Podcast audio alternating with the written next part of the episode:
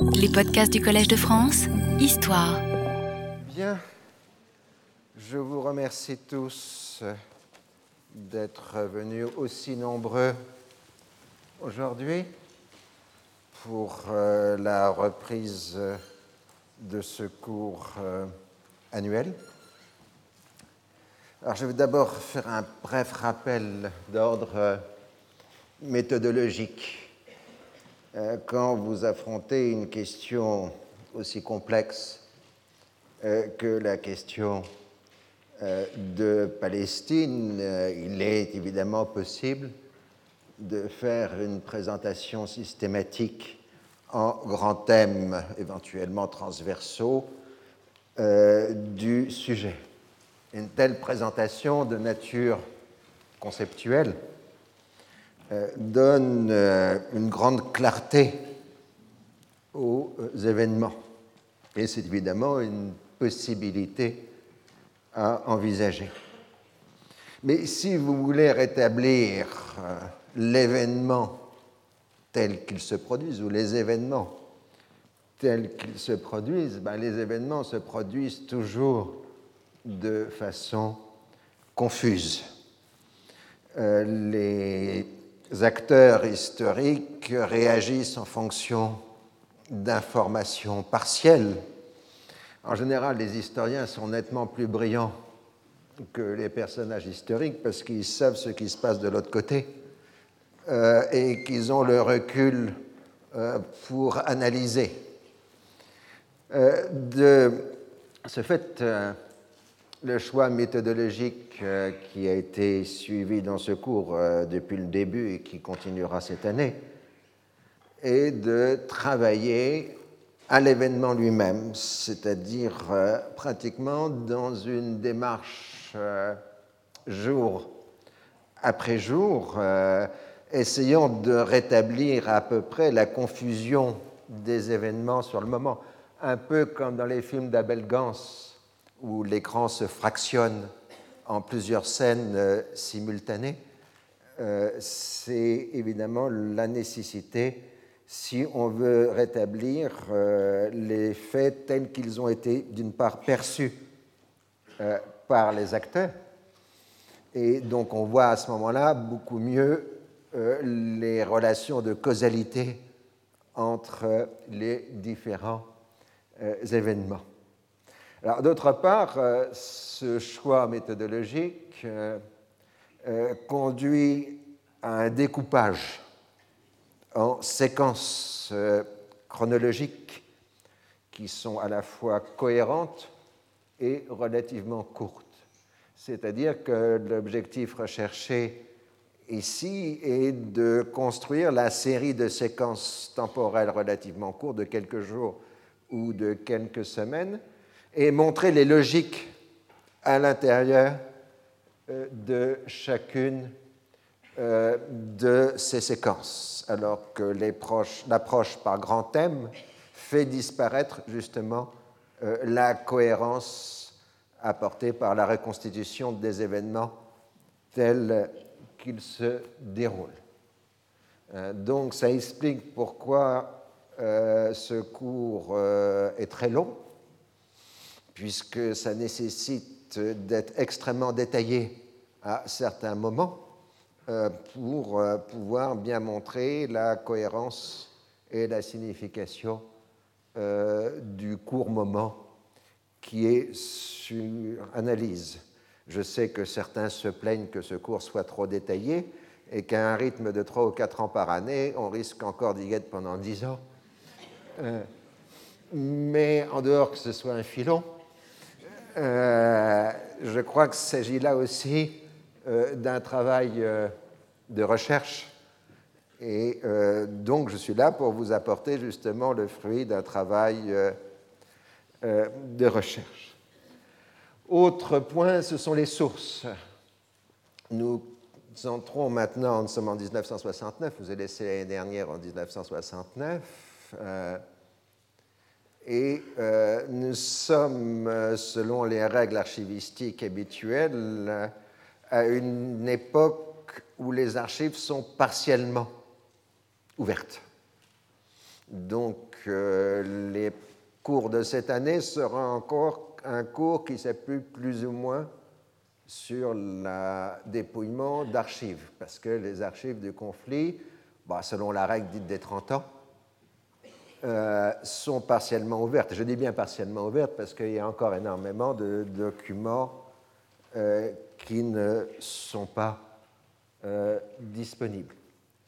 Alors, en dehors des archives, mais dont, à faire à mesure qu'on va progresser dans le cours, la part d'archives va nécessairement diminuer au profit d'autres sources, euh, bon, qui sont évidemment la source extrêmement importante des mémorialistes, euh, parce que ce conflit a suscité énormément d'écrits mémoriels, les sources de la presse, et aussi une source qui devient, à faire à mesure qu'on s'avance dans le XXe siècle, euh, de plus en plus importante, sont les analyses des chercheurs je veux dire euh, que vous avez un développement universitaire euh, mondial de plus en plus important à faire à mesure qu'on avance dans le siècle.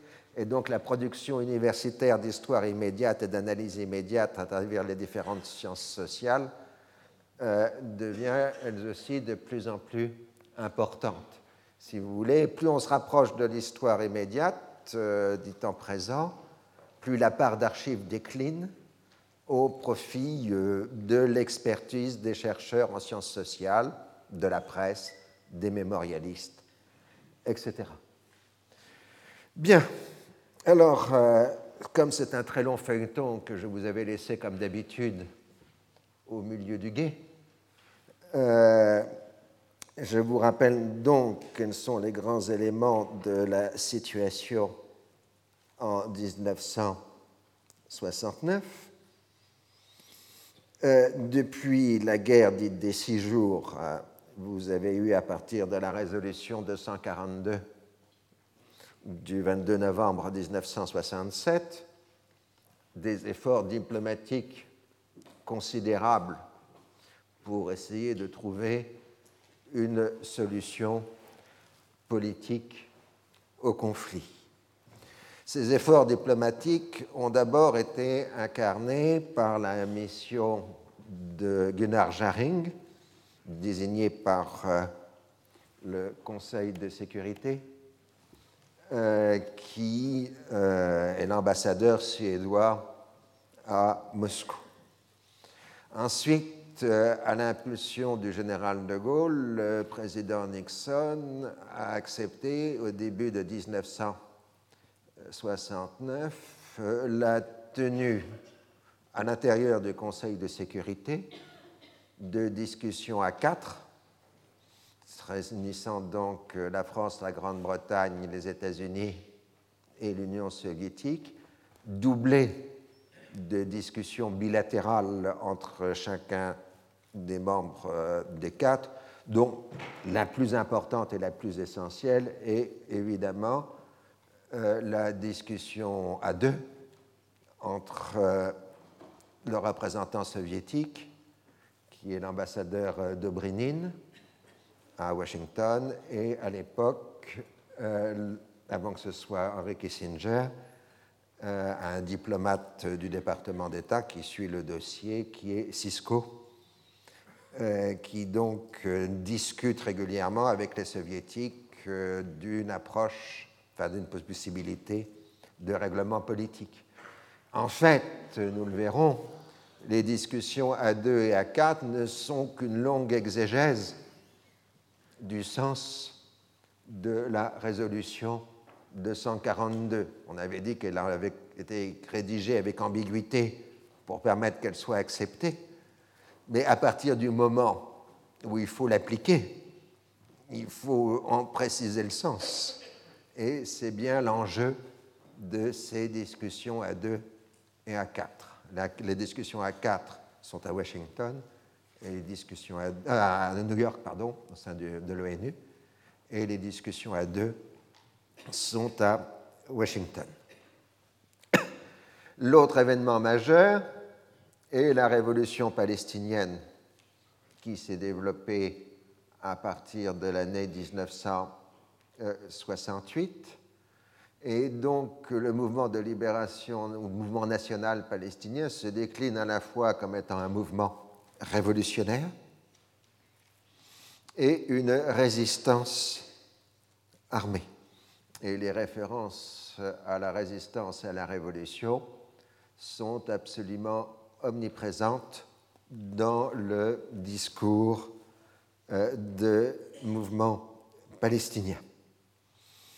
Alors cela a abouti à une situation d'établissement d'une sorte de double pouvoir extrêmement dangereux en Jordanie, entre, les différents mouvements de résistance palestiniens d'un côté et de l'autre euh, le pouvoir monarchique euh, jordanien.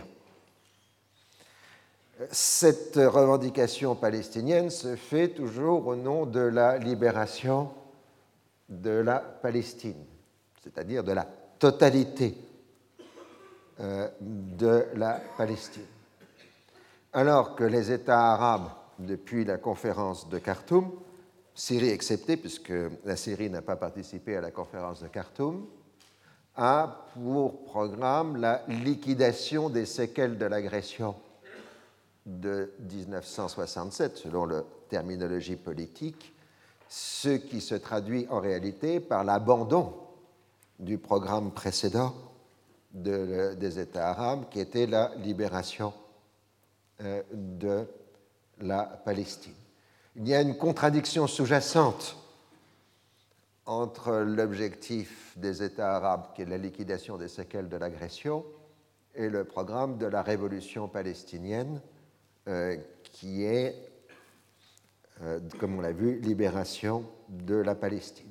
Alors justement, la Jordanie est le pays le plus engagé dans des négociations secrètes pour arriver à un compromis politique avec Israël. Quant à la position de l'Égypte nassérienne, euh, nous le voyons, l'Égypte nassérienne est absolument persuadée que la solution politique euh, n'est pas obtenable. Les Israéliens la refuseront, en tout cas selon les termes égyptiens, c'est-à-dire euh, la liquidation des séquelles euh, de l'agression. Mais en même temps, l'Égypte de Nasser pousse éventuellement les autres États arabes à arriver à un compromis politique avec Israël. Néanmoins, l'objectif nassérien est complexe puisqu'il mène à la fois un effort diplomatique pour une solution politique, tout en proclamant qu'il n'y croit pas, et en même temps un effort militaire destiné à libérer les territoires égyptiens occupés.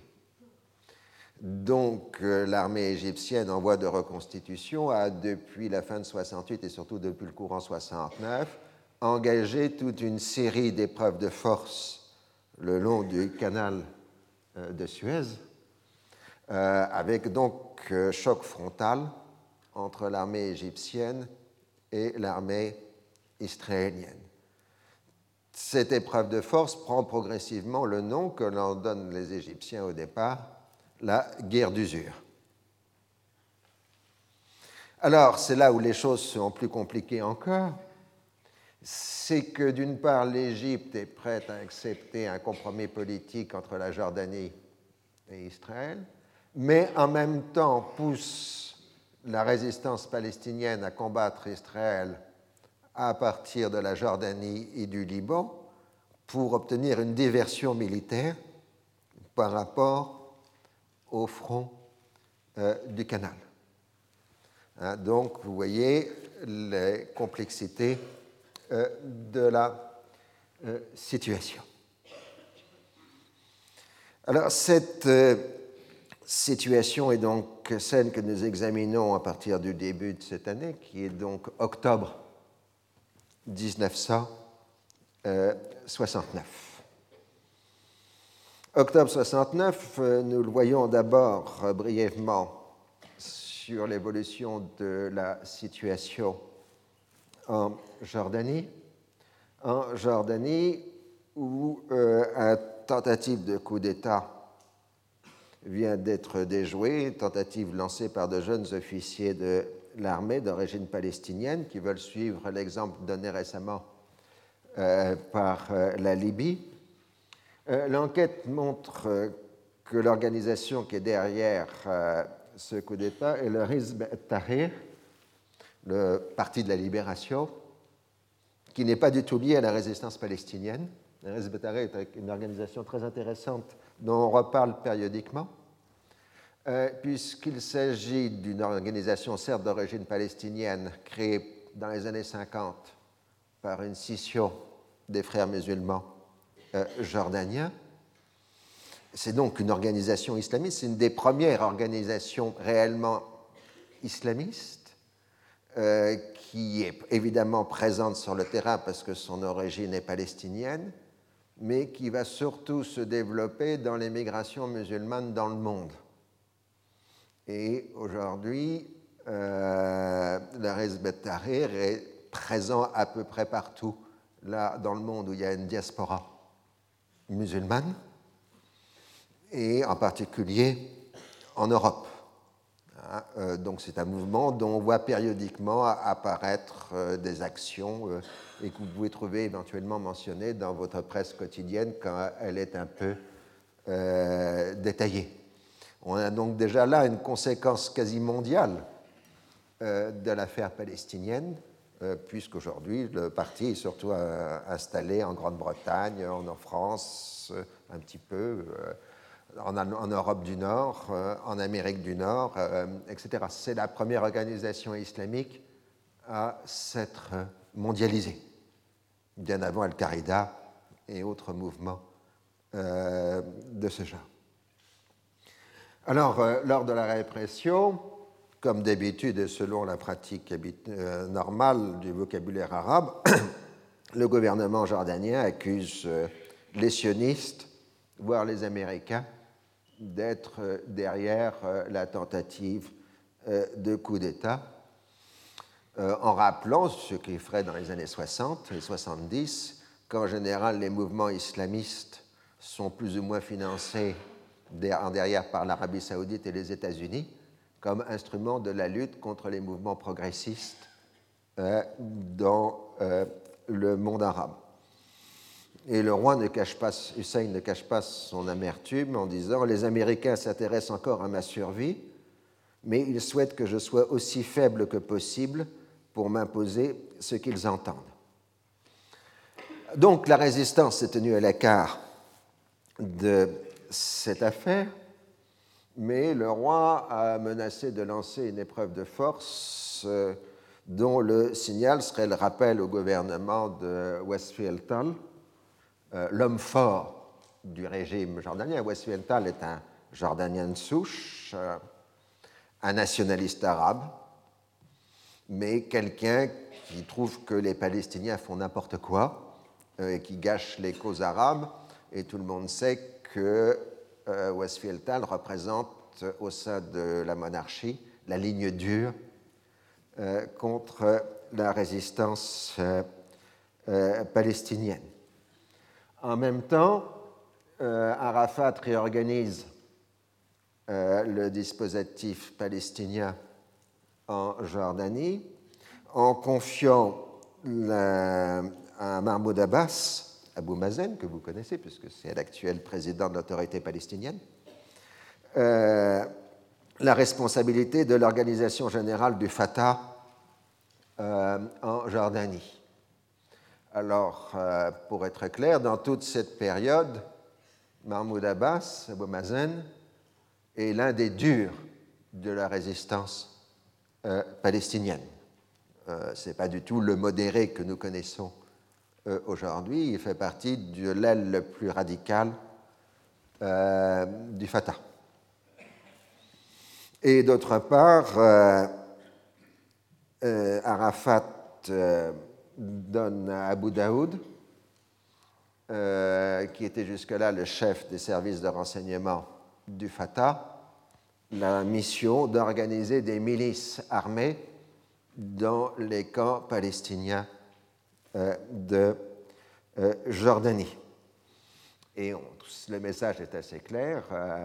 Mahmoud Abbas et Abu Daoud sont des gens qui sont partisans de l'épreuve de force avec la monarchie euh, hachémite. Mais la principale préoccupation au moment, c'est la situation au Liban. Je vous avais laissé dans une situation déjà relativement chaotique au Liban, avec infiltration de Fédayine au Liban Sud et surtout la prise de contrôle des camps palestiniens du Liban par les organisations de résistance qui fait que les autorités libanaises ne contrôlent plus euh, les camps palestiniens euh, au Liban.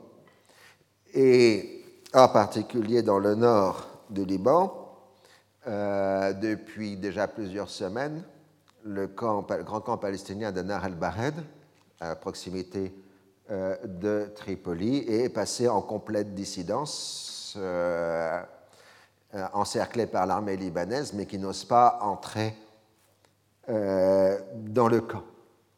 Alors le 12 octobre, euh, Cisco, au nom du gouvernement des États-Unis, marque que son pays, les États-Unis sont profondément préoccupés par les récents incidents à la frontière du Liban, car ils attachent une grande importance à l'indépendance nationale du Liban et considéreraient avec la plus grande gravité toute menace à l'intégrité de son territoire. Dans la perspective américaine, c'est plutôt un message positif envoyé au gouvernement libanais, un message de soutien politique, mais le résultat est évidemment inverse. Euh, les forces progressistes au Liban y voient le droit des États-Unis d'invoquer une sorte de droit d'ingérence dans les affaires euh, libanaise. On rappelle l'intervention militaire américaine au Liban en 1958. Et d'autre part, on soupçonne les États-Unis euh, de vouloir, comme on dit à l'époque, internationaliser euh, la protection du pays en plaçant des forces internationales à la frontière entre le Liban et Israël.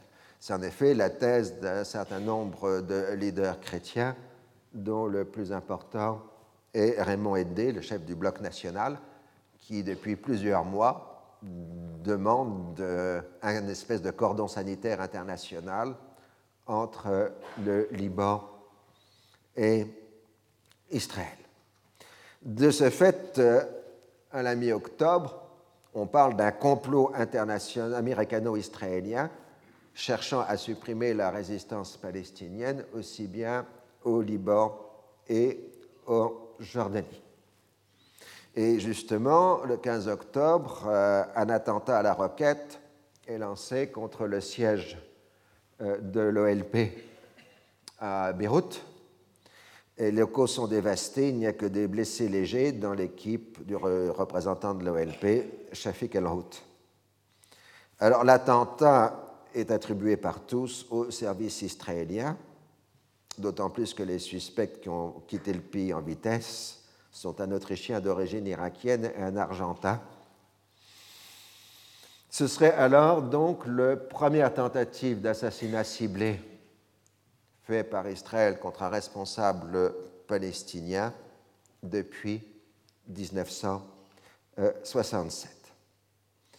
Alors, euh, le pays entre dans une phase de violence à partir euh, de ce moment-là. D'une part, euh, au Liban Sud, entre l'armée libanaise et l'organisation palestinienne Al-Saïka, l'éclair. Cette organisation palestinienne n'est qu'une succursale du bas syrien au pouvoir. Donc évidemment, tout acte attribué à la Saïka est de facto attribué à la Syrie.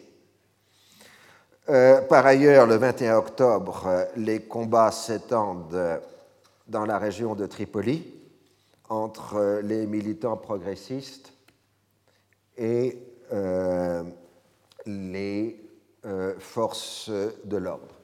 Là, vous avez sur cette photo donc une photo représentant les militants progressistes à Tripoli en 1969. Ce sont des premières milices de gauche dans la grande ville du Nord.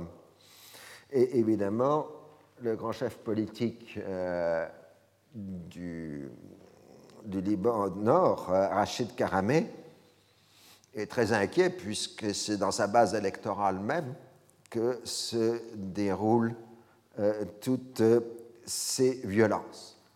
Alors, euh, dans la crise, depuis plusieurs semaines, Rachid Karameh, qui était Premier ministre, a démissionné, mais il exerçait encore euh, les responsabilités courantes, puisqu'aucun leader politique musulman sunnite n'accepte dans la circonstance euh, de devenir Premier ministre euh, du Liban tant qu'on n'arrive pas à un accord politique avec les Palestiniens.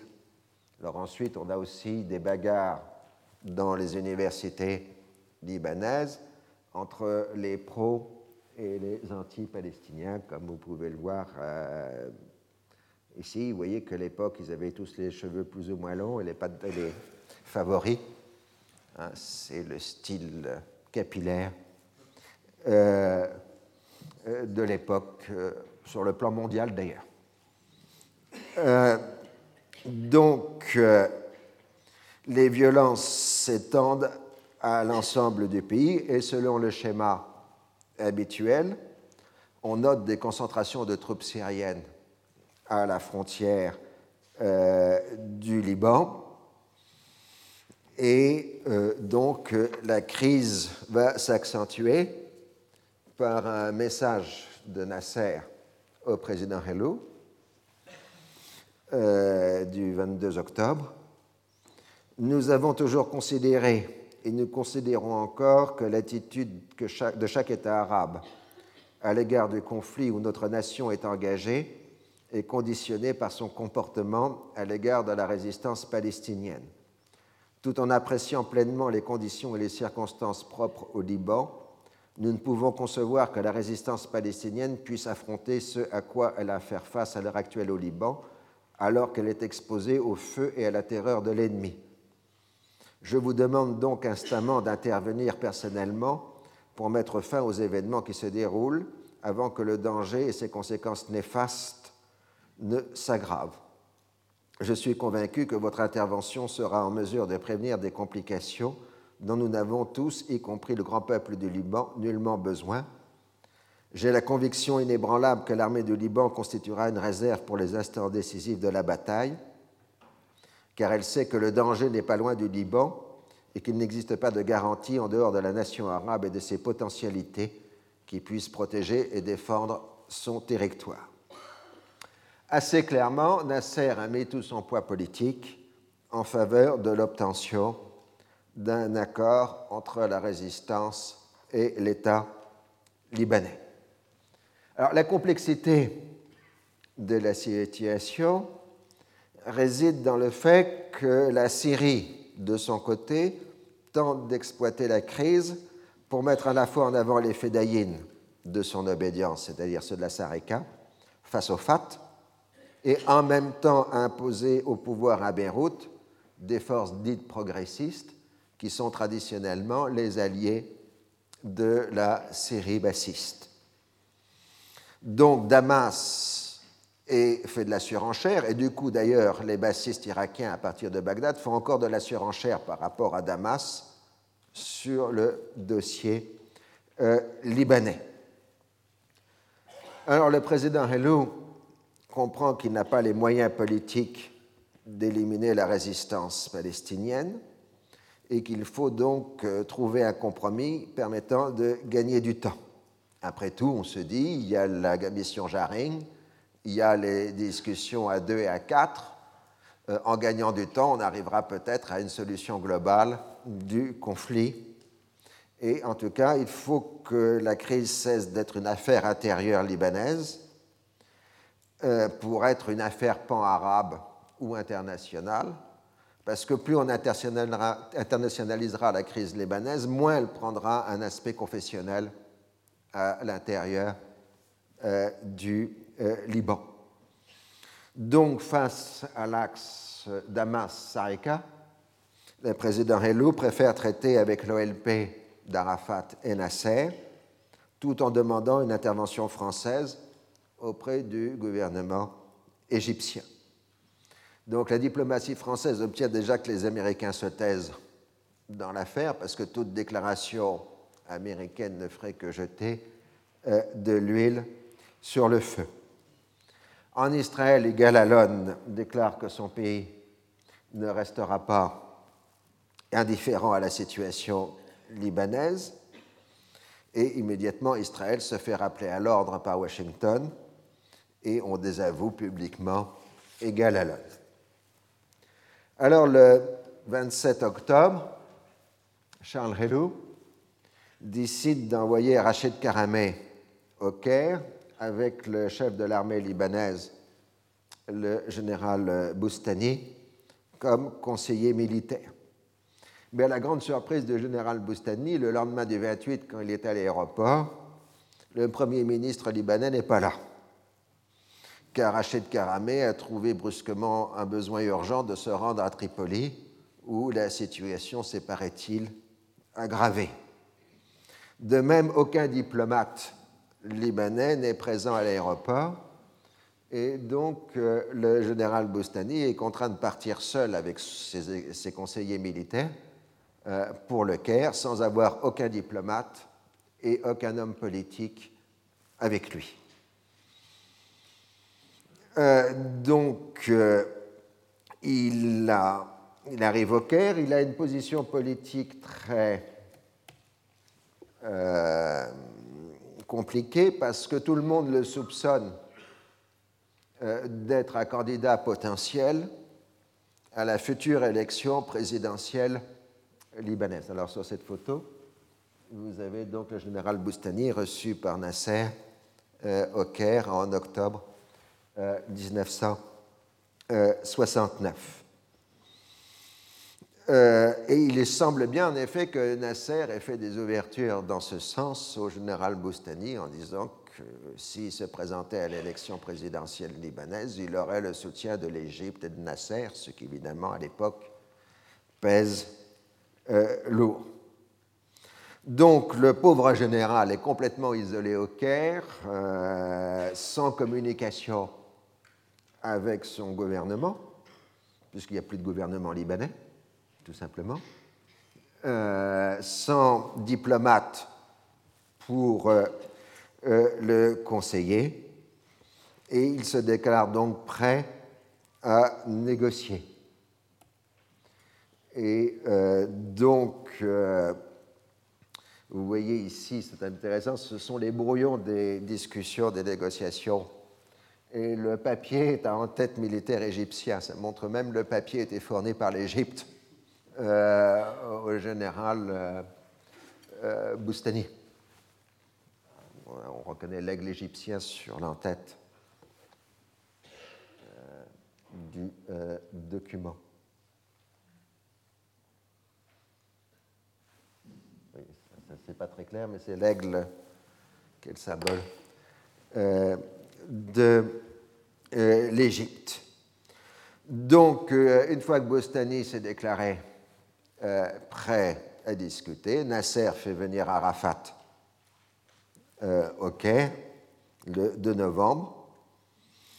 Et pratiquement, ce sont assez clairement les Égyptiens qui dictent le texte de l'accord qui est signé euh, le 3 novembre par le général Boustani, sans que le général en fasse référence ni au président du Liban, ni au Premier ministre, mais le problème, c'est qu'il n'y a plus de Premier ministre euh, au Liban à cette date.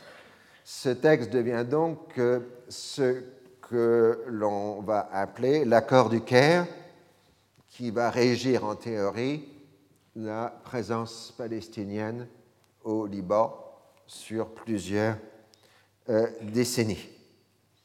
C'est un accord théoriquement secret qui n'a jamais été publié officiellement, Il sera en, fait publié le 20 avril 1970 par la presse libanaise sans aucun démenti de la part des intéressés. C'est un accord en deux volets qui comprend d'une part euh, la présence palestinienne et d'autre part l'action de Fedayin avec un ensemble de précautions verbales.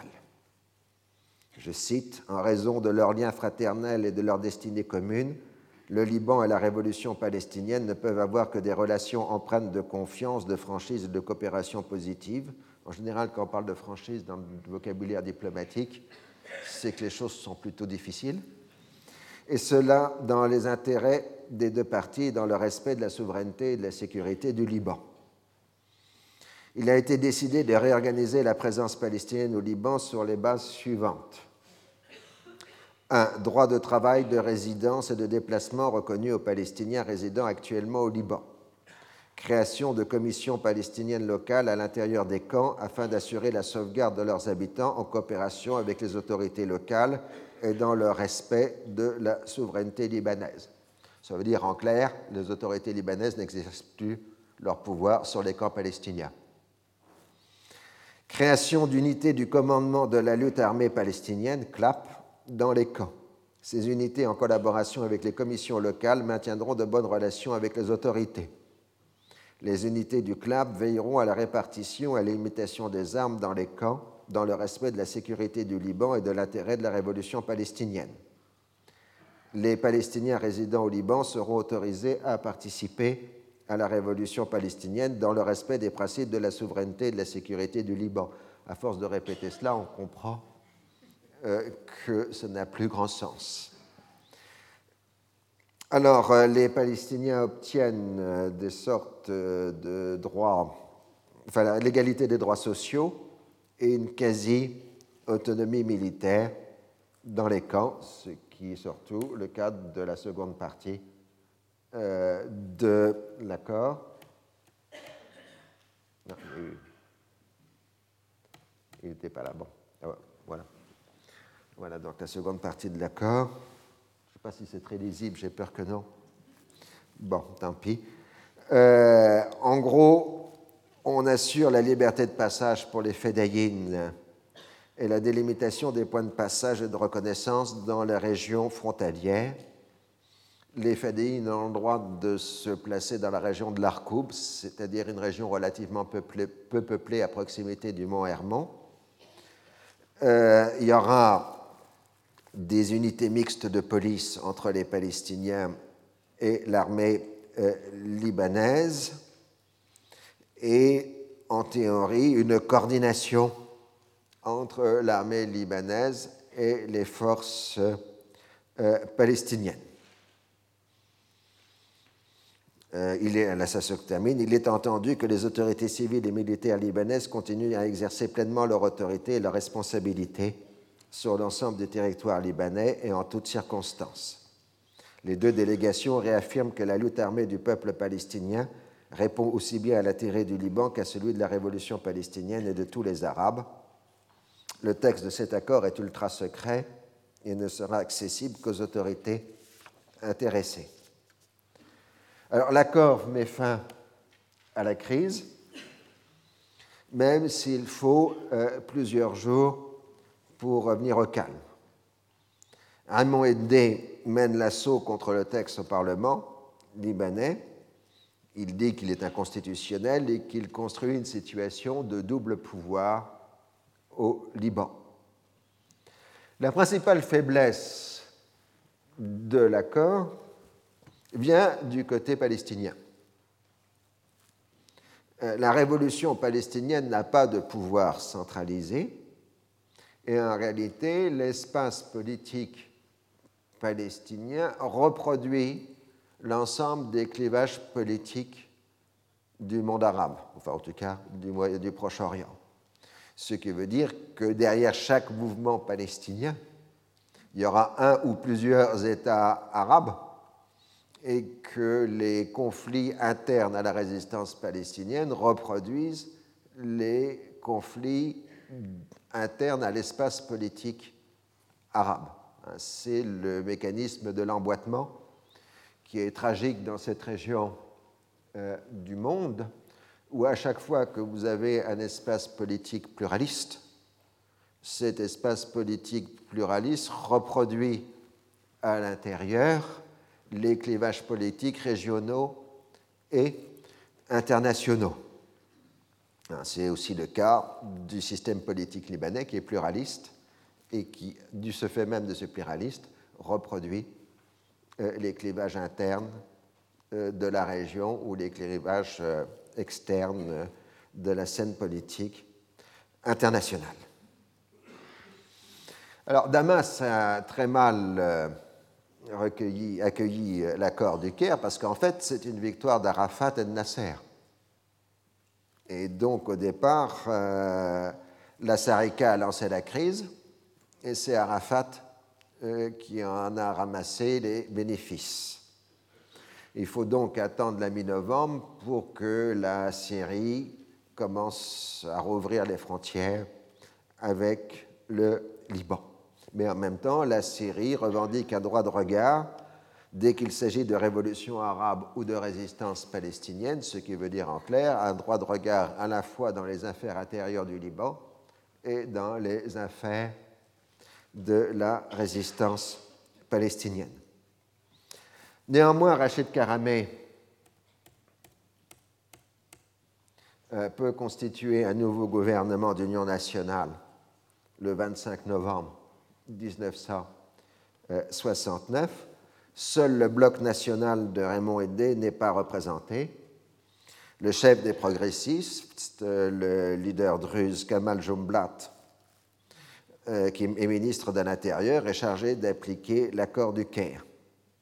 Et le 3 décembre, le Parlement libanais vote la confiance par 58 voix contre 30 et 3 abstentions, en dépit des ironies mordantes de Raymond Ndé sur l'approbation d'un accord que personne n'est censé connaître. Il dit, je cite, Le dactylo qu'il a tapé, le chauffeur d'Arafat le savent, comme le général Boustani, Arafat, Mahmoud Ariad, qui est le ministre égyptien des Affaires étrangères, le général Fawzi, qui est le chef de l'armée égyptienne, les Syriens et les Palestiniens. Nous seuls n'avons pas le droit d'en connaître le contenu. Et Raymond Ndé prévient que les Israéliens utiliseront la situation pour occuper le Liban Sud il reprend sa demande d'envoi de forces internationales au Liban Sud. De ce fait, d'ailleurs, à la fin de l'année, dans le secteur de l'Hermont, de l'Arkoub, les Israéliens commencent leur première raid contre les concentrations palestiniennes. Donc, nous avons vu cette crise libanaise qui s'accentue en 1969 et qui, nous le verrons bien évidemment, sera le mécanisme inexorable qui va conduire à la guerre civile de 1970. 75. nous allons maintenant repasser sur le plan diplomatique international, comme dans les images du film d'Abel Gans. On passe dans l'autre carré de l'écran parce que nous sommes en simultané. Alors en Jordanie, euh, le roi Hussein marque clairement qu'Israël doit choisir entre la paix et les territoires, ce qui veut dire que la Jordanie ait prêt à signer la paix contre la rétrocession euh, des territoires. Et d'ailleurs, il a toujours des contacts secrets avec les Israéliens. En Israël, les élections du 28 octobre 1969 ont été un succès personnel pour Golda Meir, qui conforte sa position le rassemblement travailliste qui est issu de la fusion des quatre partis de la gauche socialiste israélienne obtient 46,2% des voix et 57 sièges sur 120. C'est le plus grand succès électoral de l'histoire du Parti travailliste israélien. Mais il faut noter qu'aux élections précédentes, les quatre partis socialistes qui étaient en compétition avait eu 51,2% des voix. Donc on est déjà dans une phase de diminution des votes socialistes en Israël. qui est dissimulé par le fait qu'on a maintenant un seul parti socialiste. Le gouvernement d'union nationale regroupant les travaillistes, le centre, la droite et les religieux est maintenu. Il faut plusieurs semaines pour que le nouveau gouvernement soit constitué. Et en fait, la droite israélienne du Gahal, on trouvera le nom tout à l'heure, euh, c'est-à-dire l'ancêtre du Likoud actuel, euh, se trouve renforcée. Alors, euh, l'accord du Caire a inquiété les Israéliens. Ils considèrent que les Fédaïdes ne respecteront pas le compromis et tenteront de transformer le Liban Sud en base d'opération contre Israël. Mais Israël ne peut pas s'engager dans une action de force dans l'immédiat, car sa principale préoccupation euh, vient des discussions politiques de New York et de Washington. Et euh, donc la stratégie israélienne est de refuser d'admettre que le dossier libanais fasse partie du conflit israélo-arabe. Il s'agit de persuader Washington que la pénétration palestinienne au Liban répond en réalité à un complot fomenté par Moscou en vue de disloquer un État conservateur arabe multiconfessionnel et lui substituer un régime progressiste et pan-arabe. Toute la stratégie politique israélienne, d'ailleurs, dans cette, période, c'est de dire qu'il n'y a pas de conflit israélo-arabe, que derrière les Arabes, c'est l'Union soviétique. Donc de transformer le conflit israélo-arabe en guerre froide de telle façon à obtenir le soutien militaire et politique euh, des États-Unis. Alors, euh, dans les territoires occupés, euh, le gouvernement israélien doit admettre que la résistance progresse dans son ancrage politique et est obligé d'établir des formes de responsabilité euh, collective. D'où le fait de sanctions assez dures après chaque attentat contre les forces d'occupation, qui sont des sanctions collectives frappant la population d'un village ou d'une ville entière ou d'une région. Alors à Washington, les discussions Cisco-Dobrynin se heurtent à la question du retrait israélien. Cisco propose euh, une nouvelle perspective. Si les soviétiques acceptent les propositions de garantie et arrangement de sécurité concernant Sharm el-Cher, la position du Sinaï, qui avant d'être la station balnéaire bien connue aujourd'hui, est avant tout la position militaire qui contrôle la sortie du, golfe d'Aqaba au détroit de Tiran, et donc la circulation entre Israël et la mer Rouge donc un arrangement de sécurité concernant Sharm el-Cher, les zones démilitarisées et la bande de Gaza.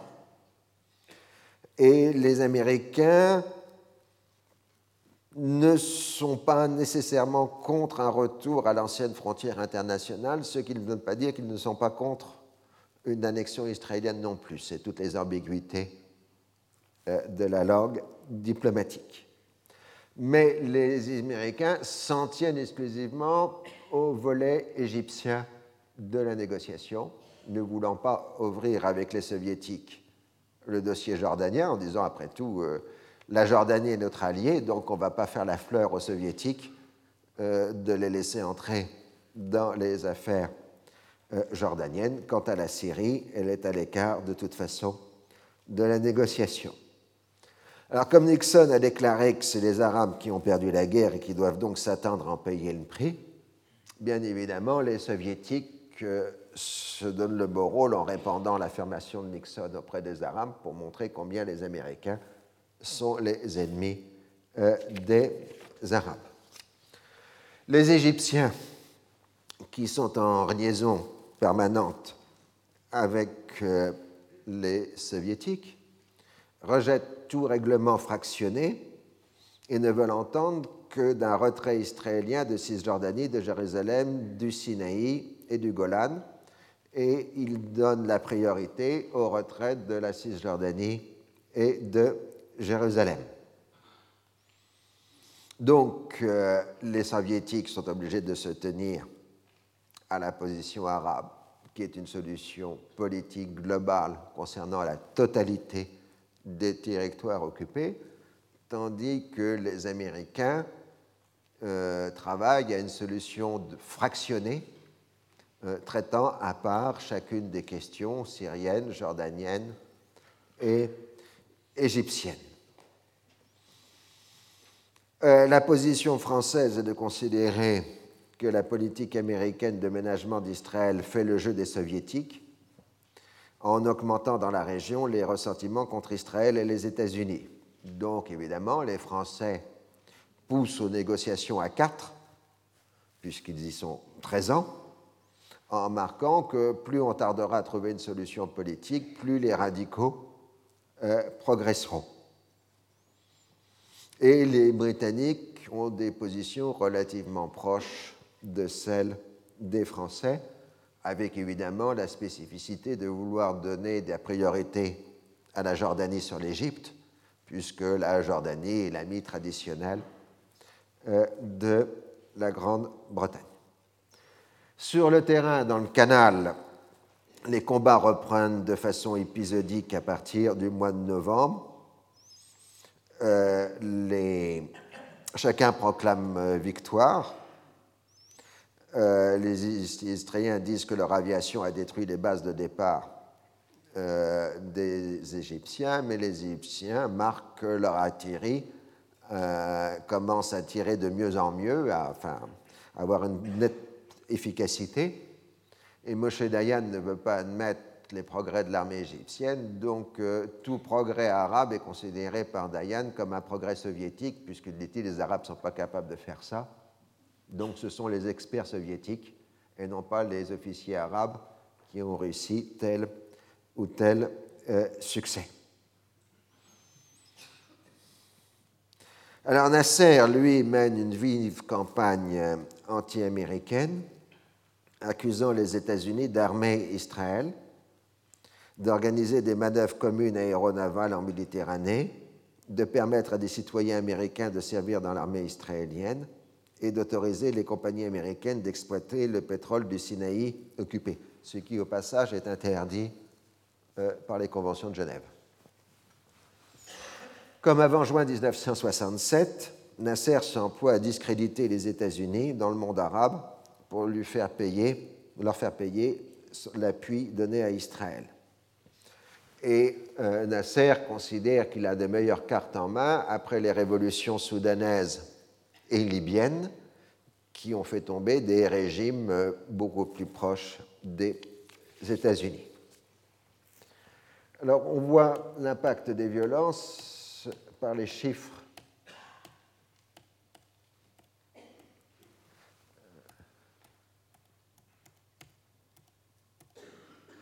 Euh, des pertes, oui, ça c'est des pertes israéliennes de juin 67 à fin janvier 70.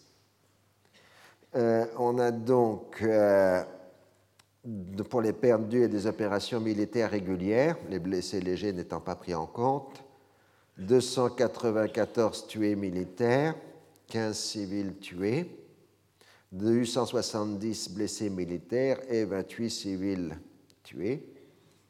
Et selon la statistique euh, des perdus aux actions terroristes, c'est-à-dire essentiellement de la résistance palestinienne, on a 141 tués militaires, 76 euh, tués civils, 599 blessés militaires et 526 civils donc un total de 526 tués et 2026 blessés graves depuis 1967.